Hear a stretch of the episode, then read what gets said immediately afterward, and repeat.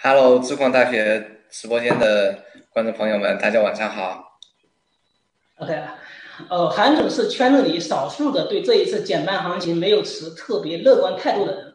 呃，韩总去年在去年十月在一个矿，去年十月在德国的一个矿业峰会上说，目前的呃牛市和熊市的时间在变长，然后本次减半可能牛市不会同步开启。当然，韩总的判断是非常正确的。大家现在的比特币只有六千多美金嘛？啊，请问韩总做出这个判断的依据是什么呢？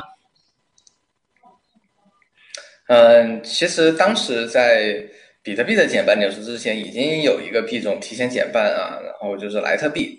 那么莱特币的那个走势呢，应该呃，其实也算是有一个呃不好的一个征兆，对吧？它大家记得减半的这个大炒一波，然后涨得很高，是吧？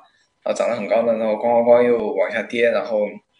呃，这个至今呢，这个没有再突破前高的这个，呃，这个这个想法哈啊。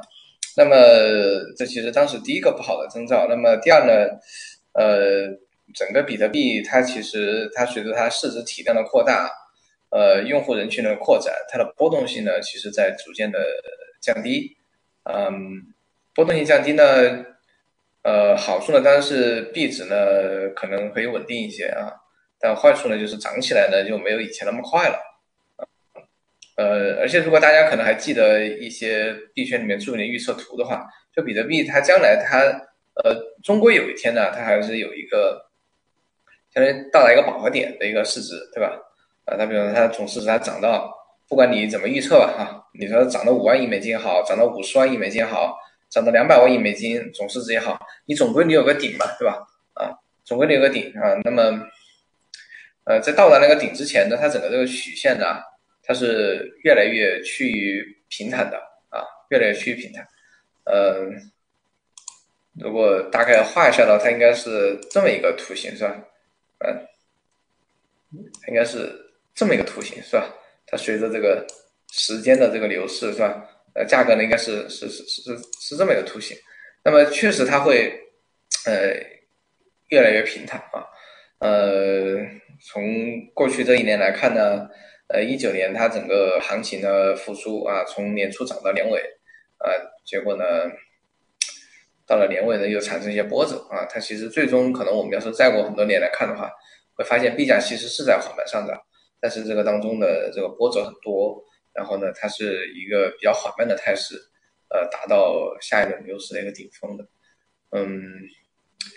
那么，据此呢，我就会觉得，可能这一次牛市的到来呢，可能不见得会跟减半，嗯，契合的那么好啊，或者说会显得那么明显，可能有时间上的推后啊，等等。好的，呃，谢谢韩总。那韩总预测一下牛市什么时候会来呢？直播间的小伙伴都很急不可耐。其实站在二零一九年年底的话，如果你预测二零二零年。可能感受到的最大的呃一个特点呢，对于币价来讲啊，就应该就是不确定性啊，嗯，那当时呢，你其实可以看得到，呃，驱动比特币币价的很多因素啊，都在走向极端，那么这个会导致二零二零年的币价呢，有可能是这个涨上天啊，也有可能是跌下地狱，这是都有可能的。啊，站在二零一九年年底，你如果做这种预测了，所以，嗯，作为一个企业、一个投资者，啊，作为一个矿工啊，其实你是要为两方面的情况都要去做出这个充分的这个准备啊。那么，比尔大陆呢，反正其实是一直以来都在为这两种情况在都在做准备啊。那么，呃。当然，这个随着二零二零年的这个到来呢，确实是，呃，印证了我之前的一些判断啊。就整个经济的驱动因素呢，它走向极端啊。就最著名的那个，巴菲特活了这么久，见了五次熔断，然后我活着我还这么年轻，见了四次熔断呢，就说明这个经济当中的一些驱动因素，呃，确实是非常的极端啊，非常极端。这个不是一般的。你看，这个美联储啊，然后已经受到巨大的压力，要把这个。呃，利率呢往负利率的这个阶段去压，那么作为一种世界货币的一个根基啊，世界货币系统的根基美元，它去呃搞负利率，嗯，虽然说现在还没搞，但是它本身有这个趋势，就已经是前所未见的啊。那么这种极度的这种宽松啊，它的虽然说二零一九年年底当时还没有发生这个冠状病毒肆虐全球这种现象，但是这样的政治压力已经可以看得到。那么另外一方面呢，你又可以看得到，在多年的这个货币宽松货币政策的支持下呢，嗯，全球各地的这个债务杠杆呢就都很高啊，不管是欧洲、美国还是中国，债务杠杆呢其实都非常的高啊，那么都已经处于一个它的这个极限的一个状态，呃，那么在这种情况之下呢，呃，又兴起了贸易战呐，呃等等这些因素啊，它其实会阻碍这个呃生产协作和。和生产效率的这个提高啊，那么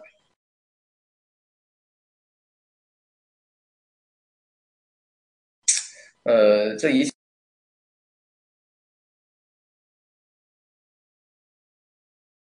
切呢都会酝酿着这个危机，因为你在这个债务杠杆极高高的情况之下，你的呃这种贸易贸易。战其实会导致全球总的这个生产效率下降啊，那么呃这种可能又会酝酿着这种危机，所以呢你可以看得到这个呃不管呃不管是呃经济当中向好的一面，还是说呃会令这个经济变差的一面呢，都在走向极端。那么这个时候呢，呃 B 价呢它就是非常极端的这两种情况啊，非常极端两种情况。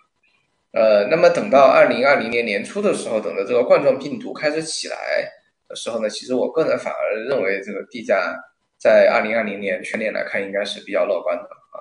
呃，这里有有这么几个因素啊。第一呢，这冠状病毒呢，呃，还是可以被扑灭的啊。从中国的经验，还有中国周边的一些地方的一些经验啊，啊，那么它们都是可以被扑灭的，而且这些国家。或者说这些地方啊，他所采取的措施呢还不尽相同，啊，但他不管采取了什么措施，啊，基本上我看这个整个呃这个疫情啊，从兴起兴起大概什么时间开始算？大概是说从这个国家开始感觉有了恐慌啊，有了慌了开始算啊，然后再到完全扑灭下去，一般来讲就是两个月的时间啊。那么美国呢，基本上是三月上旬他们才开始慌，是吧？之前呢还是比较麻痹大意的，欧洲呢也是如此。那么基本也就两个月的时间啊，我觉得，那么随着两个月之后呢，这个疫情呢被扑灭，对吧？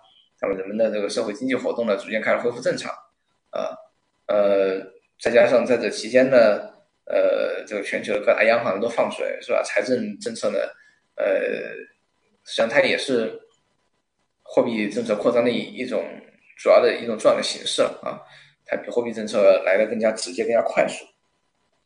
那么这些放出去的水呢？呃，这个就永远不要想再能够回笼了。这个从呃零七零八年的这个金融危机就可以看得出来，这美联储说了要缩表啊，一缩表，整个市场、整个政界啊、整个全体选民啊，立即这个满地打滚，是吧？啊嗯嗯，那么所以呃。呃，后面随着这个经济活动的这个恢复，放出去的水呢又覆水难收，是吧？那么有关的这个金融资产的这个价格，我相信还是会非常的好啊。嗯。感谢韩总的回答。呃，冬天总会过去，春天必然到来，我们很期待牛市的到来。呃，前天呢，比特大陆发售了最新款的 S 十 S 十九 Pro 矿机，啊，它的功耗比达到了二十九点五，算力达到了一百一。呃，目前是目前最先进的矿机，大幅领先竞争对手。呃，蚂蚁矿机一直在功耗比上做的都是比较好的。韩总，比特大陆是如何在技术上一直长期保持领先的呢？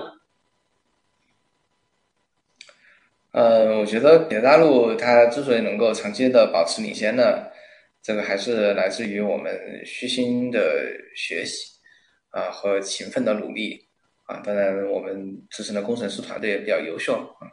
比方说，早期的这个蚂蚁矿机呢，呃，这个团队呢，它是，嗯，呃，早期蚂蚁矿机团队，咱们在创业的时候呢，呃，张开团把他这个已经失散多年的一位兄弟伙请回来，叫苏杰啊，对吧？那么苏杰在这个芯片当中呢贡献的非常的大，对吧？那么呃起到了这个很关键的这种作用啊。那么到了后来呢，呃，比特大陆本身呢其实是不太会做全定制的，甚至呃当时的公司的技术合伙人也不是很了解什么叫全定制啊，也不认可这个方向啊。但是呢，我们呃还是呃一起呃统一了这么一个战略啊，然后又在呃一些非常好的美国工程师和俄罗斯工程师的这个帮助下啊，啊我们学会了全定制技术啊，我们还掌握了这个串联供电啊有关的一些设计的一些原理，对吧？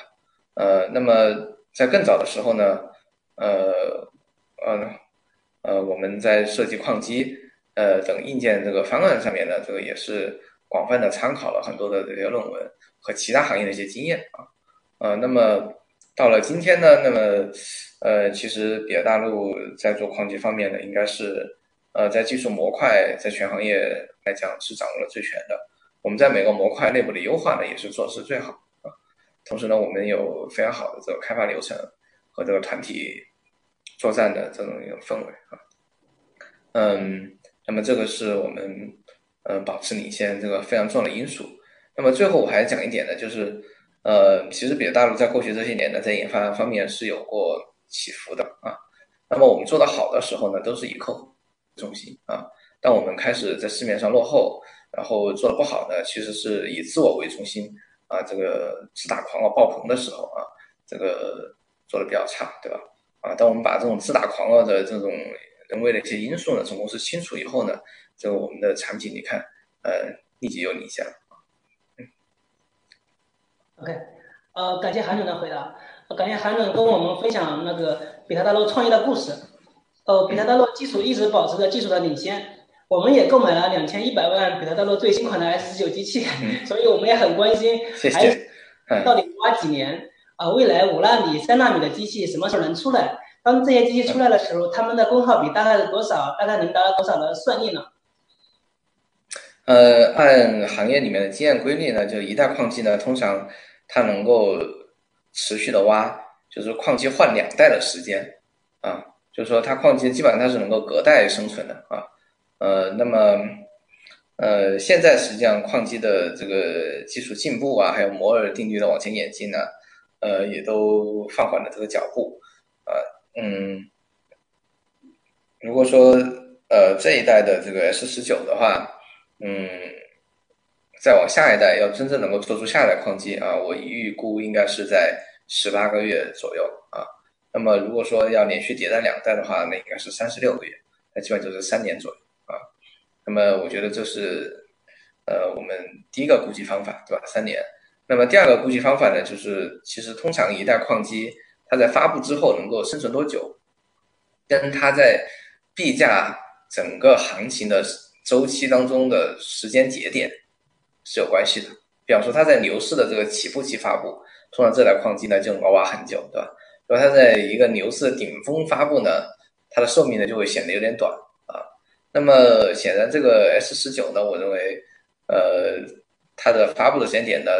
虽然不能讲是牛市的起点，对吧？牛市的起点是去年的这个三千美金，对吧？但是我认为哈，因为这一轮牛市呢，肯定是一个慢牛和长牛啊，那么呃，这又会导致它的这个生命周期呢会延长啊，所以综合来讲呢，我觉得是十九呢，呃，应该会挖三到四年左右。呃，非常感谢韩总的回答，我们矿工都是非常关心了矿机的使命寿命的。啊，我们知道韩总是早期的比特币布道者，然后中国中文版的比特币白皮书也是韩总你第一个翻译的，然后叫韩总是大区大区块派的支持者，也支持 BCH。呃，韩总这还能希望未来 BCH 怎么发，BCH 社区怎么发展呢？嗯，BCH 社区呢，我觉得，嗯，下一步还是做好眼前的事儿。啊，BCH 呢，现在它是有明确的技术路线图，应该去把那个技术路线图上的功能呢全部实现。呃，另外呢，嗯，技术架构呢要保持简单啊，另外社区呢要呃维护统一啊，尽量少拉矛盾啊，呃一起往前发展。那么这个未来前景应该是非常不错的啊，我们陆陆续续看到很多呃必备的生态要素都已经开始在 BCH 的生态内聚集。那么未来要呃去点燃某一个这个引爆点，呃的应用呢，其实这些生态要素呢都逐渐开始聚集了啊。那么这个时候呢，我觉得稳当是比较重要的，扎扎实实的把呃怎么样做好一个电子现金的这些技术模块呢给开发出来啊，我觉得是未来这两年 BCH 比较重要的。其他的一些好高骛远的事儿，呃，完全可以先先放一放啊。嗯，OK，好，非常感谢韩总的回答。多一种选择，多一种自由。我们希望未来 BCH 能在治疗道路上发展的越来越好。嗯。呃，在直播过程中有很多小伙伴提了很多很多的问题，然后我们请韩请呢江总来筛选一些，请韩总回答一下。好，大家有什么问题要问韩总的，可以现在发过来，我选几个问题来问一下韩总。哦，这个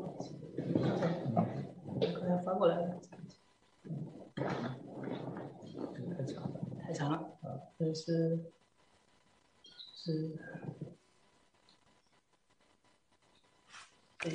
在极端的极端的世界，比特币是诺亚方舟。呃，有人问韩总说，在极端的世界、极端波动的世界里，比特币会成为诺亚方舟吗？呃，在极端波动的世界里，比特币会成为诺亚方舟吗？其实我对比特币的看法呢，相对来讲没有那么狂热了。嗯，包括对避险所谓的避险资产这个这个整个概念啊，就是说所谓的避险资产呢，比方说呃，像黄金啊、比特币这些东西呢，嗯呃，首先我觉得第一层它必它确实有规避风险的这个作用啊。就比方说，这个世界要是真的是走向了极端，对吧？那么显然，我觉得到时候非常好用的这种通货很可能会是黄金，对吧？呃，比特币呢，因为它呃易于转移，到时候在各种各样的这种呃呃基于主权国家它所构建起来的这些支付网络系统，它在呃崩溃掉之后呢，那比特币呢，它只要互联网还在，它就能发送，对吧？那么显然在极端情况下呢，它有这个。规避风险的这个作用啊，但是呢，其实最近的一个现象呢，可能大家也都看得到，不管是比特币也好，黄金也好呢，它们的价格呢，基本上都还跟股市呢这个是同步起伏的。那么这个怎么解释呢？就是说这个世界呢，它只是说呃出现了这个金融危机啊，这个世界呢只是说出现了这个金融危机，它并不是说这个世界呢它已经崩溃了啊。金融危机是人类这个资本主义的这种呃。呃，经济活动的一个正常的一个现象，对吧？八九年、十几年来一次，对吧？啊，那么现在冠状病毒的这个同时冲击了供应链，呃呃，同时在供给侧，呃的这个供应链，还有这个需求一侧啊，让很多人待在家里不能出去工作挣钱，对吧？那么这种冲击，它其实并不是说人类呃那种极端的呃危险的情况啊，呃到来的时候，它它不算啊。那么这个时候呢，呃。所谓的避险资产呢，它只是金融资产类别当中的呃一个分支，是吧？啊，那么呃，它如果真正要起到避险作用的那天呢，那一定是你感觉到非常难受的时候，对吧？可能有战争呐，可能有饥荒啊，可能呃有大的一些自然灾害啊，或者说那些文明解体的这种情况，是吧？那么在那种情况下呢，它能起到避险的作用。但是在那种情况下，你也不可能是说呃像今天这样，然后。呃，你，比方说你今天啊，你在一个太平盛世，对吧？你要是在北上广深，你有一套房子，你可以算，你把那套房子卖了，你买的这个，呃，食品，呃，可以供你吃多少辈子啊？你估计几辈子你都吃不完那些食品，对吧？呃，但是呢，等到呃文明和经济呢陷底彻入的，陷入一种彻底的混乱的这个状态的时候呢，那你手头的黄金和比特币也好，你能够换来什么呢？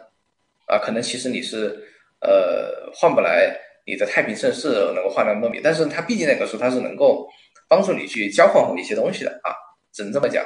所以呢，它可能它崩溃起来呢，它会比其他的一些资产呢更有一些底线啊，只能这么讲。但是呢，只要这个经济不好，所有的资产的价值、它的购买力都会崩溃啊，都会崩溃。呃，只不过是谁能够崩溃到一个底线就停住，及谁呢崩溃起来没有底线啊？那么，在一个剧烈波动的市场当中，那么比特币会不会是一个避风港呢？嗯。我觉得呃很难讲啊，比特币它的一个特点就是二十四小时交易，对吧？但是股票市场呢，它不管全球哪个股票市场都不是二十四小时交易的啊，所以呢，在这个当中，我相信有些交易性的一些机会，对吧？嗯，你可以在两个市场同时交易，嗯，但是我我觉得这个比特币跟这个金融市场跟其他人类的经济活动的方方面面，它更像是这个海浪与冲浪板的这个关系啊。他们有的时候呢可以对着干，啊，有的时候呢，他们大部分都是顺着来，啊，然后这个冲浪板，你冲的怎么样？这个考验你的这个水平了。嗯。OK，啊，感谢韩总的回答。嗯。呃，我们再挑选一个吧。嗯。嗯。呃，第二个问题有人问韩总说，你怎么看待以太坊和它之后的发展？呃，以太坊它是智能合约这个概念的呃第一个实现者和真正的这个创新者。嗯，以太坊它的技术开发呢，应该来讲还是陷入了一个停滞的一个状态，或者说非常缓慢吧啊。嗯，但是以太坊我认为它的这个江湖地位还是很难撼动啊。呃，因为后面很多区块链他们的这种创新呢，呃。我认为它非常类似于人类的这种企业活动当中的叫更好的什么什么这类现象，就是后面它很多很多区块链，它虽然说做了，呃，说一千道一万啊，可以归纳为一句话，叫做更好的以太坊啊。那么，呃，这些更好的以太坊们呢，呃，要想挑战以太坊的地位呢，我认为还是很难啊。那么，以太坊虽然说它的呃现在的性能啊，呃存在方面的问题，它的开发呢也。呃，我感觉是聚焦在一些不太重要的问题上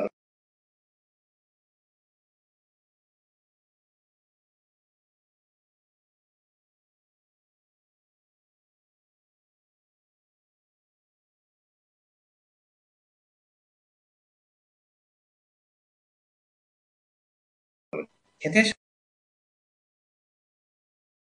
着这个淘汰 POW 是吧？我认为这个事情很重要。我觉得一点都不重要，呃，聚焦在了一些不太重要的事情上面，嗯，但是呢，它的这个先发优势呢还是会比较强，呃，举一个例子啊，就是说最近的 DeFi 啊这样的一个新兴起来的，呃，基于智能合约的去中心化应用，那么发展的最好的是在什么区块链上呢？还是在以太坊上？好，OK，非常感谢韩总。能回答，我们再挑选最后一个问题。呃，有人问说，韩总，请能请你结合近期的行情谈谈 m a t u r e Port 的设计初衷和未来展望吗？你为什么会呃建立这个 m a t u r e Port 这这样一个金融平台？嗯，在未来的数年当中呢，呃，整个 Crypto 的呃和加密呃加密货币的这种用户人群呢？呃，它从现在的五千万，呃，扩展了五亿啊，这个是 Brian Armstrong Coinbase 创始人说的。呃，我认为这个是一个，我非常同意啊，这个肯定是个大趋势啊。那么在这种大趋势过程当中，你要考虑你的用户呢会，呃，产生一些什么样的新的需求和变化？我认为，呃，很重要的一点呢，就是这些用户呢，他会，呃，需要更加简单易懂的便捷的服务。其实你看，我们现在币圈的很多服务呢，它还是非常专业化的，啊，非常专业化。它当中的很多金融创新呢，其实在传统的金融市场都还是呃比较少见，呃，这其实也是整个这个行业呃令我感到兴奋和自豪的地方。确实有很多的这种创新，但是这些产品呢，还是有它的这个复杂之处了。嗯，整个这个呃用户人群呢要扩展的，我们还是需要更加呃简洁的这个应用。那么 m e s s Port 呢，从它的取名的寓意，还有我们产品开发思路呢，还是要去更加接地气啊，更加接近普通用户的这个需求。OK，呃，非常感谢韩总的回答。呃，非常感谢韩总参加我们 B 挖的产品线上发布会以及天下矿工的访谈。韩总已经回答很多问题了，然后我们让韩总下去休息一下，然后我们再来一轮抽奖。